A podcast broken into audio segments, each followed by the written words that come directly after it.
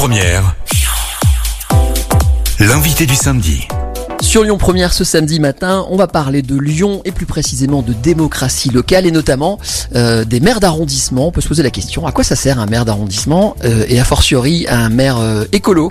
C'est une des questions que je poserai ce matin à mon invité Olivier Berzane. Bonjour. Bonjour. Vous êtes maire du 8e arrondissement depuis les dernières élections. On va tout de suite commencer comme je le fais souvent par une question d'actualité. C'est le confinement. On a appris cette semaine que le confinement a été prolongé. Évidemment, tous les habitants sont concernés et les activités culturelles en particulier. Le 8e, c'est l'arrondissement du cinéma. Euh, Est-ce que vous vous sentez euh, touché par cette nouvelle annonce? Comment vous vivez les choses? Est-ce que vous trouvez que c'est normal parce qu'il y a des raisons sanitaires ou que les décisions sont pas suffisamment bien prises? Alors je me permettrai pas de juger euh, la véracité des décisions qui sont prises euh, par, un, par un gouvernement. Euh, J'imagine qu'ils ont tous les éléments nécessaires pour prendre ce type de décision. Euh, nous étions hier après-midi avec le maire de Lyon et les huit autres maires d'arrondissement. parce qu'il y a eu une création, euh, En une conférence forme de démocratie. On en parlera. voilà. Ouais. Mm. Et c'est à ce moment-là qu'on a effectivement euh, appris euh, que les établissements culturels ne réouvriraient pas comme c'était prévu ce 15 décembre, alors que la plupart d'entre eux s'étaient préparés à cette réouverture. Euh, c'est un vrai coup de massue pour eux, euh, un coup de massue supplémentaire. Ils ont vécu le premier confinement, ils ont vécu ce deuxième confinement. Euh, ils, ont tout fait pour essayer de maintenir la culture à, flot pendant cette période de confinement. hein. On le voit ici avec la maison de la danse qui est collée à, cette mairie. Hein, qui a continué à accueillir en résidence les artistes, qui ont continué à voilà les tournages de, de films ont continué. Enfin, l'activité culturelle a continué pendant cette période de confinement, Est-ce que vous auriez pas. préféré qu'on qu'on laisse une chance, aux- par exemple, aux, aux salles de cinéma ou de théâtre qui appliquent vraiment euh, les règles sanitaires? Est-ce que vous pensez qu'on aurait pu faire un, un choix différent, par exemple? Je suis pas certain que la question euh, so- soit celle euh, des salles en elles-mêmes qui comprennent pas effectivement dans la mesure où elles ont respecté les conditions sanitaires et effectivement euh, euh, personne n'est en mesure de démontrer qu'il y a eu des clusters dans les théâtres ou dans les salles de cinéma. Euh, je pense que la question se pose plus en amont euh, du théâtre et de la salle de cinéma et c'est sûrement ça qui amène les pouvoirs publics à prendre ce type de décision. C'est euh, euh, le, le monde que ça génère pour aller euh, sur les sites de spectacle, euh, pas tant effectivement euh, les sites de spectacle en eux-mêmes. Une fois qu'on est calé assis dans un fauteuil avec un voisin qui est à trois fauteuils d'intervalle, euh, c'est certain que la propagation euh, doit pas être, euh, doit pas poser autant de problèmes. Mais en même temps, je ne suis pas scientifique pour pouvoir en juger. Alors, le rôle du maire d'arrondissement, on va en parler à plusieurs occasions dans cette euh, interview. Mais alors là, pour le coup, pendant le confinement, vous êtes quelques-uns quelques-unes à avoir eu un rôle un peu différent, à être allé euh, peut-être plus souvent en contact des habitants, des associations. Euh, comment vous voyez les choses Ce rôle-là a-t-il évolué avec ce confinement et cette situation? Alors déjà, il y a une, différence très importante entre le premier confinement et ce deuxième confinement, puisque dans le premier confinement, il y a eu un, arrêt euh, quasiment euh, intégral euh, du fonctionnement du, du service, en l'occurrence.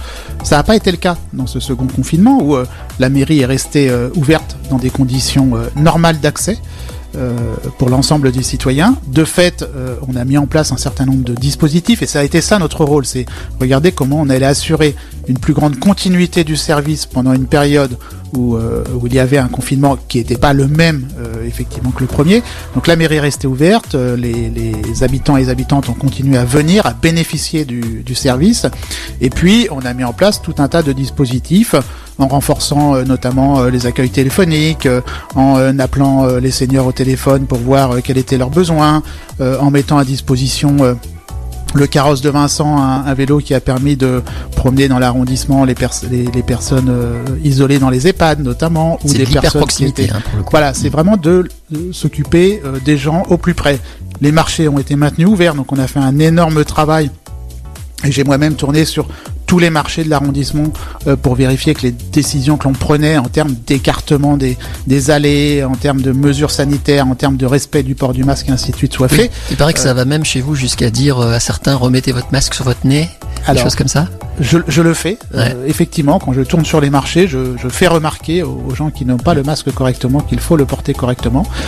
Ça ne me vaut pas que des amis, euh, c'est clair qu'il m'est arrivé de me faire un peu euh, interpeller euh, assez violemment sur ce sujet.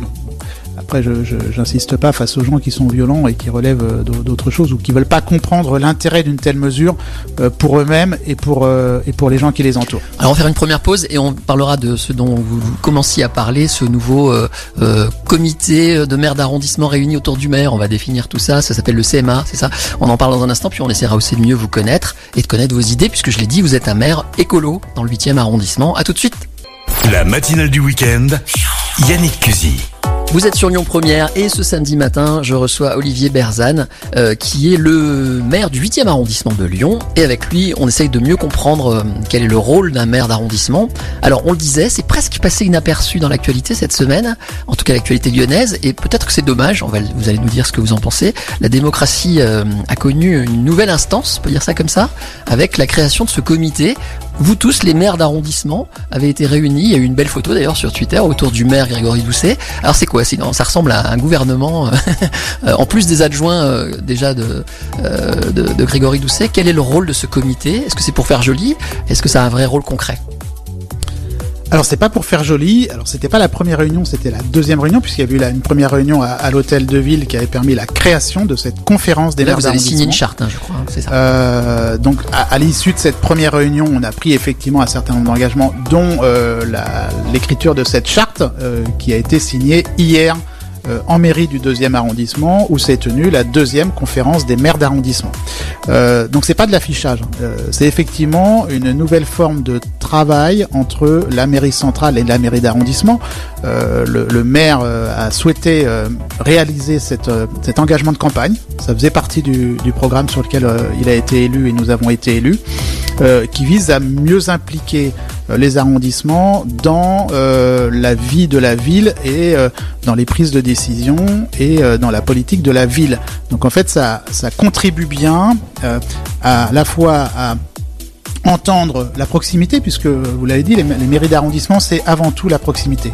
Euh, donc ça va permettre de faire remonter un certain nombre d'éléments et de les partager entre nous avec le, maire de Lyon. Ça permet aussi une forme de transversalité entre les arrondissements, puisque pour une la première fois, l'ensemble des maires, qu'ils soient de la majorité ou de l'opposition, vont se parler. Vont se parler. Euh, vont échanger euh, sur leurs pratiques, sur leurs bonnes idées. Euh, les bonnes idées, elles sont, elles sont un peu partout, donc c'est aussi bien qu'on puisse les partager.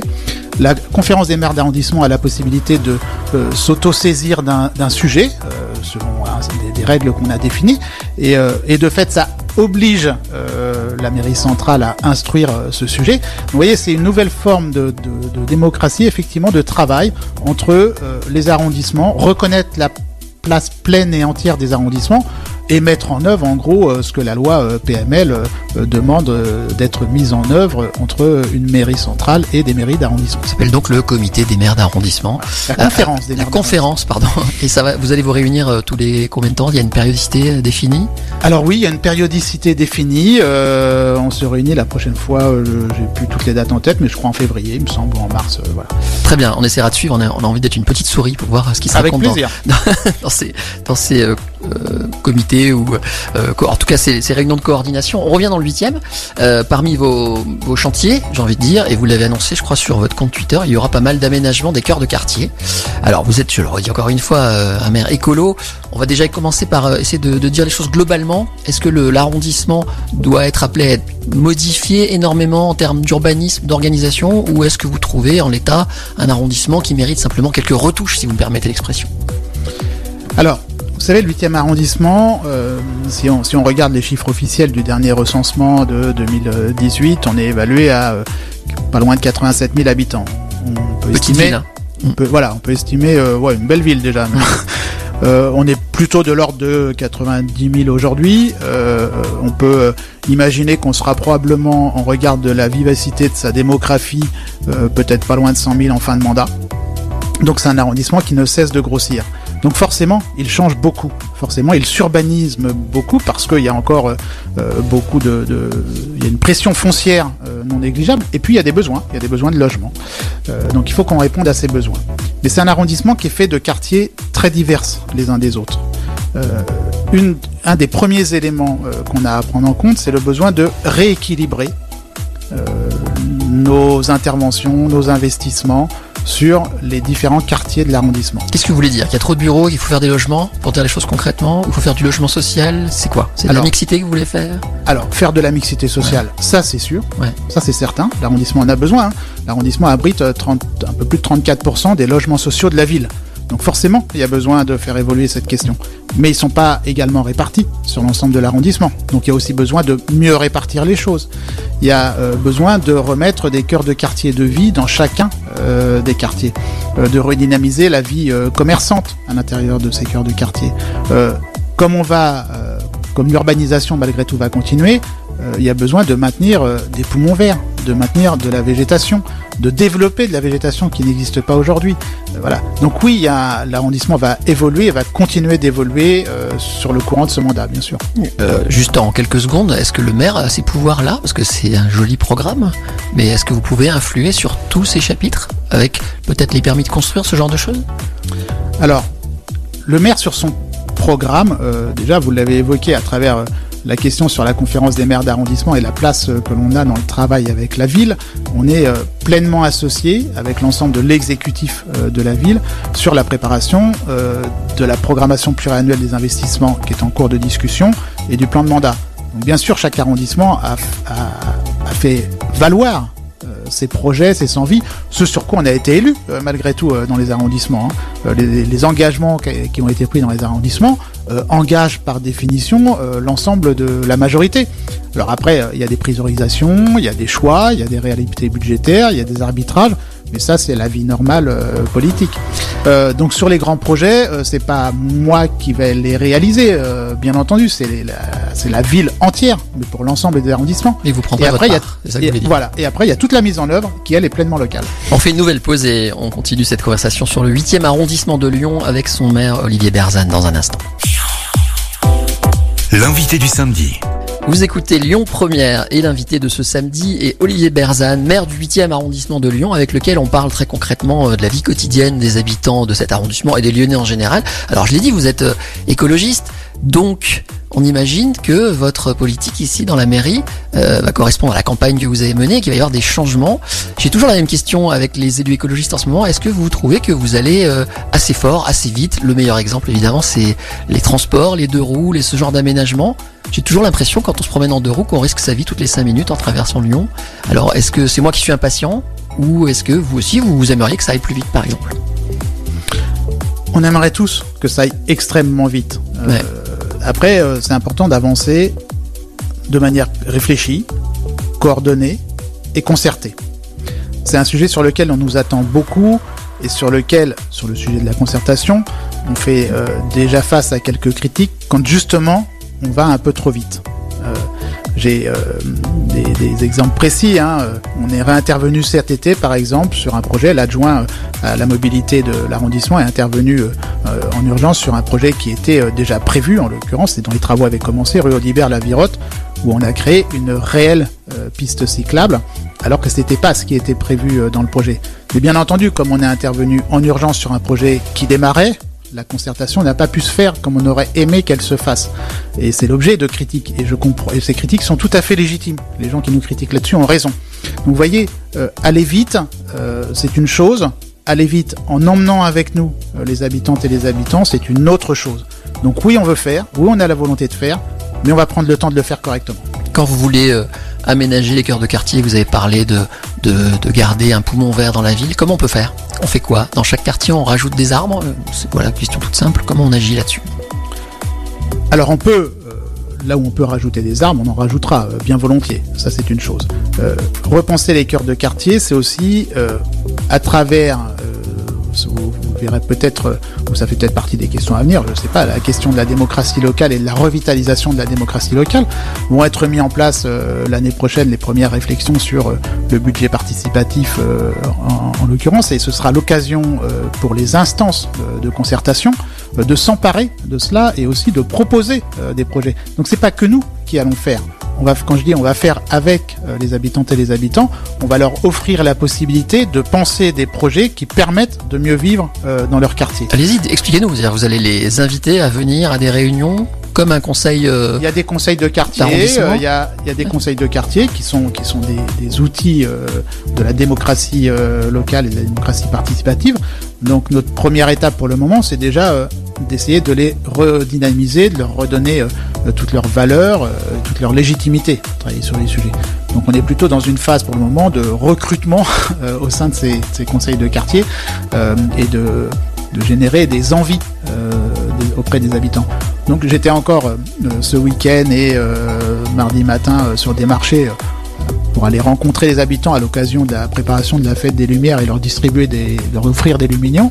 Euh, et, et, à chaque personne euh, qui est venue me voir euh, pour avoir des informations ou pour me questionner sur tel ou tel sujet, on, les invite systématiquement à rejoindre leur conseil de quartier parce que c'est l'endroit où il y a un référent élu par conseil de quartier qui peut euh, diffuser l'information euh, correctement, qui peut partager, qui peut écouter, euh, qui peut enregistrer les plaintes ou les demandes ou les satisfactions euh, des habitantes et des habitants. Je reviens un instant sur les transports. Récemment a été annoncé que le diesel serait euh, euh, malvenu, on va dire, dans l'agglomération de manière générale d'ici 5 ans. Il y a eu des réactions, notamment par exemple des défenseurs de l'automobile, qui expliquent que c'est une attaque contre les gens qui n'ont pas les moyens de changer de voiture et que donc on va finalement faire une sélection et que le centre-ville va être déserté par une grande partie de la population, on va dire populaire, notamment qui, habite autour de, du Grand Lyon. Vous n'avez pas peur de ça, justement, de déserter le centre-ville pour les commerçants Vous en parliez pour les marchés.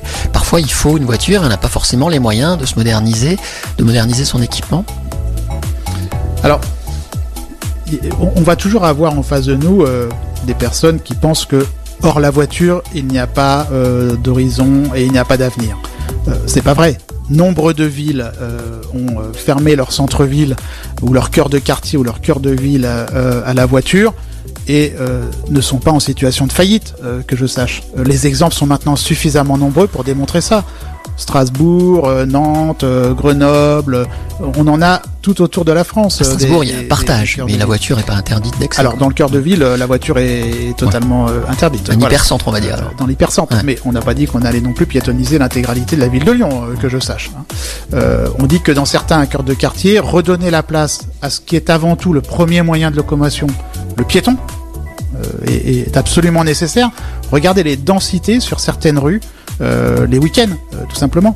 Euh, Est-ce qu'on peut mélanger une telle densité de, gens qui ont besoin de se déplacer à pied? Et ils se déplacent à pied puisqu'ils sont là euh, et euh, des voitures euh, au milieu de ça. Est-ce que c'est le bon tempo? Je crois pas. donc oui, il y a des gens qui ont besoin tout le temps en dehors de la ville de se déplacer en voiture. La question c'est quel transport en commun on leur met à disposition pour pouvoir faire ces trajets autrement qu'avec une voiture diesel polluante. Euh, vous avez été menacé récemment. Euh, vous n'êtes pas le seul, mais vous êtes un des élus euh, dont le nom, en tout cas la fonction, a été affiché dans des tags avec des menaces de décapitation, euh, ce qui ce qui paraît complètement fou quand on y pense. Et en même temps, euh, ma question, peut-être qu'elle va pas vous plaire, mais est-ce qu'on n'a pas fait trop de bruit autour de ces tags qui peut-être sont des tags écrits par des quelques choix employer des abrutis, des gens euh, peu cultivés qui écrivent n'importe quoi. Voilà, qu'est-ce comment vous avez vécu les choses? Dites-nous simplement. Et est-ce qu'il faut prendre ça très au sérieux ou peut-être pas finalement y faire tant de publicité que ça? Ça n'a pas été une situation agréable. J'imagine. Euh, pas agréable pour moi, mais surtout pas agréable pour les enseignants de l'école qui ont été menacés de la même façon avec leurs élèves et donc indirectement les parents de ces élèves qui ont vu euh, des menaces proférées envers euh, les équipes enseignantes et envers leurs enfants euh, qui sont chaque jour dans cette école. Donc la question de ne surtout pas banaliser ça se pose, s'est posée et continuera de se poser. Donc il y a toujours des mauvais bruits et des bruits utiles. Donc faire savoir que c'est un acte, que ce sont des actes inacceptables et intolérables, était euh, totalement nécessaire. Euh, rebondir euh, là-dessus pour d'autres formes de procès politiques ou de formes de récupération ou de formes d'amalgame euh, est tout à fait critiquable. Mais pas fait. Non, je, reproche je pas absolument pas fait. Mmh. Je me, on m'a reproché d'autres choses, mais pas ça en l'occurrence. Euh, donc oui, ça a été médiatisé et je crois que c'était nécessaire, euh, y compris par rapport à ceux qui auraient envie euh, de euh, se lancer dans de nouvelles formes d'attaque, de savoir qu'on ne peut pas accepter et on ne peut pas laisser passer de tels actes. Ces trois jeunes ont été arrêtés. Deux mineurs, deux adultes et un mineur. Les deux adultes ont été euh, jugés, ils sont actuellement incarcérés. Le mineur a été jugé cette semaine. Il a été euh, relaxé parce que les, preuves n'étaient pas suffisamment euh, a priori tangibles sur sa participation réelle euh, au fait. Pour autant, il me semble que l'affaire ne, sera pas encore terminée puisque je crois savoir que le parquet compte faire appel de cette décision de, de- qui a été prise en début de semaine. Ça c'est bien que ce soit dit, ce genre de choses. On en parle moins finalement après, mais il y a eu une réponse euh, des pouvoirs publics, de la justice. Donc il y a eu Il y a une une- suite quoi. Il y a eu une efficacité euh, totale des forces de police sur ce sujet, puisqu'ils ont mis euh, cinq jours euh, pour arrêter les coupables, donc une, une très grande efficacité, je les en ai remerciés et je continuerai toujours de les remercier pour ça, euh, et une réponse immédiate de la justice. Donc là, c'est les faits. Euh, là où effectivement euh, il a- pu y avoir euh, eu- une incompréhension, c'est sur le fait que je n'ai pas appelé, euh, en me portant partie civile, à une condamnation extrêmement dure et extrêmement longue de peine de prison euh, pour ces jeunes. Ça m'a valu euh, quelques insultes euh, sur les réseaux sociaux notamment. Mais passons.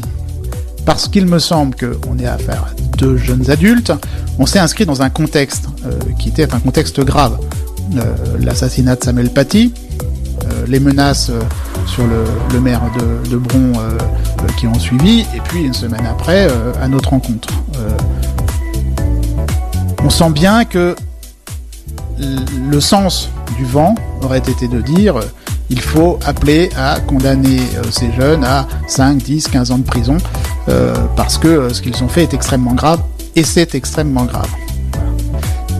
Mais je crois, moi, personnellement, qu'il est plus difficile et plus courageux d'appeler à une forme de clémence en faisant confiance à encore une possibilité de réinsertion euh, qu'à euh, une peine euh, qui les condamne définitivement et qui va les perdre. On ne demandait pas à ce qu'il n'y ait pas de peine d'emprisonnement, on demandait une peine de sursis, et un sursis, c'est un emprisonnement, une forme d'emprisonnement, mais qui n'est pas une incarcération, en l'occurrence, et on demandait des mesures probatoires importantes. Lesquelles mesures probatoires ont été retenues par le juge dans son jugement L'éloignement, l'interdiction de rencontre, l'obligation de soins, l'obligation de trouver un travail. Donc ils ont à la fois été condamnés à un emprisonnement ferme, mais aux mesures probatoires que l'on a demandées. Donc c'est pas du laxisme ça, et c'est pas minimiser les faits. Les faits ils étaient graves et je les reconnais comme très graves. Les choses ont été dites. Il nous reste une dernière euh, intervention à faire ensemble. On va essayer, avant de terminer cette interview ce samedi matin, de mieux connaître le maire du 8e arrondissement, Olivier Berzane. À tout de suite. Lyon Première. L'invité du samedi. Vous êtes sur Lyon Première et on retrouve pour la dernière fois ce matin Olivier Berzane avec lequel on aurait pu parler de plein de sujets. hein. J'avais encore beaucoup de questions, malheureusement le temps passe vite. Mais monsieur le maire du 8e arrondissement, j'ai envie de vous connaître un peu plus. Euh, avant d'être ce maire, vous étiez euh, salarié de la SNCF.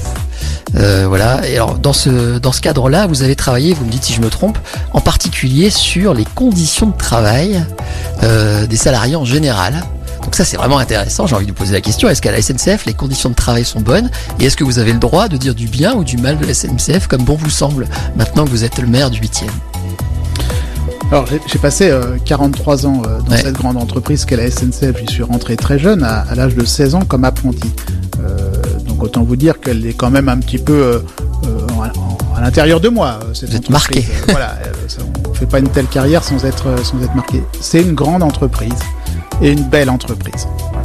Euh, qui a aussi des défauts, mais qui, comme toute notamment en termes comme écologiques. toute hein. structure et Ouais. comme toute organisation euh, a, a ses défauts, euh, bien entendu. Alors oui, j'ai commencé par faire euh, plein de métiers différents qui m'ont conduit à m'intéresser à la question des conditions de travail et donc à reprendre des études au Conservatoire des Arts et Métiers à Paris et à passer un diplôme euh, d'ergonome en ergonomie et physiologie du travail.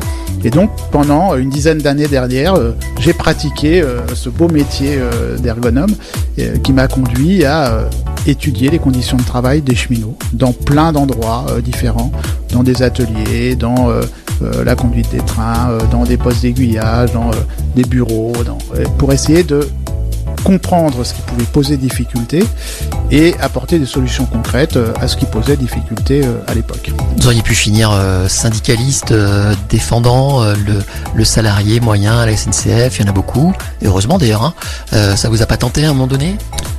Alors j'ai été syndicaliste. Vous l'avez été. Bon, voilà, J'ai j'aurais été dû me renseigner avant de poser la question. euh, J'ai été syndicaliste à la SNCF, bien entendu, avant d'être ergonome. Et comme syndicaliste, forcément, j'avais des choses à dire sur la question des conditions de travail. Mm. Le moyen pour moi d'y répondre a été de devenir ergonome et donc d'arrêter d'être militant syndical pour ne sortir, ne pas être jugé parti dans, mes prises de position, tout simplement. Et du coup, d'agir concrètement, euh, au lieu d'être simplement dans la revendication, d'être dans l'action et d'agir concrètement sur euh, changer les conditions de travail, améliorer les conditions de travail des gens. Et puis, euh, j'ai estimé au bout d'une dizaine d'années avoir fait le, tour du sujet et je me suis intéressé à d'autres sujets de l'entreprise. Une grande entreprise qui permet d'avoir une carrière euh, multiples et variée. J'en ai bien profité. Comment on devient écologiste finalement? Parce que euh, si on regarde encore une fois votre compte Twitter par exemple, il y a des prises de position contre Amazon par exemple. Euh, c'est quoi? C'est un, un combat de gauche qui vous a ramené vers l'écologie ou c'est l'amour de la nature? Comment on, fait la transition? Je crois que c'est un parcours en fait. Mhm. Euh, j'ai- effectivement une, his- une histoire à gauche, euh, ça c'est certain, euh, personne ne peut le nier, certainement pas- moi. Euh, et puis un grand amour de la nature, effectivement. Euh, et puis regardez euh, ce qui se passe dans le monde. À un moment, on peut pas euh, ignorer le rapport du GIEC, on peut pas ignorer ce que disent les scientifiques, on peut pas ignorer les catastrophes qui s'enchaînent sur la planète et qu'on a sous nos yeux, et se dire, ben on va continuer comme si de rien n'était, on va continuer comme avant. Donc oui, Amazon est un symbole fort de ce qui fait une surconsommation. C'est pas le problème de la personne Amazon, c'est le problème de ce qui se cache derrière. Ce qui se cache derrière, c'est j'appuie sur un bouton euh, derrière mon ordinateur et j'enclenche un processus qui est euh, dramatique pour la planète. Euh. C'est ça euh, qui est contestable et c'est ça qu'on combat en l'occurrence. le, le patron des Verts a dit récemment, euh, on sait qu'il sera candidat à la présidentielle, il a dit qu'il fallait que la vaccination soit obligatoire par exemple sur ce sujet-là. Vous suivez le mouvement euh, du leader des Verts ou vous avez un avis différent? Alors, du, du coup, vous avez des informations que je n'ai pas. Moi, je, je ne sais pas qui euh, sera candidat à la présidentielle euh, à Il a date, dit qu'il euh, aimerait être aujourd'hui. candidat, hein, Euh, je- en tout cas qu'il s'y préparait. Je sais qu'on a un secrétaire euh, général qui s'appelle Julien Bayou et euh, j'en suis resté là pour le moment. Mais bon, vous m'apprenez des choses que je ne savais pas. D'accord, donc il y a, il y a des avis qui divergent, on va dire, au sein des Verts et, et des différents candidats potentiels, c'est ça que je dois comprendre Ah ben, un parti au sein duquel il n'y aurait pas d'avis divergents, je pense que ce serait un parti euh, euh, phase finale. Et, et sur, Heureusement qu'il y a euh, le dynamisme des, des, des idées, des opinions et du débat démocratique euh, au sein d'Europe Écologie Les Verts, c'est ça qui fait notre force. sur l'obligation du vaccin, vous m'avez pas répondu du coup.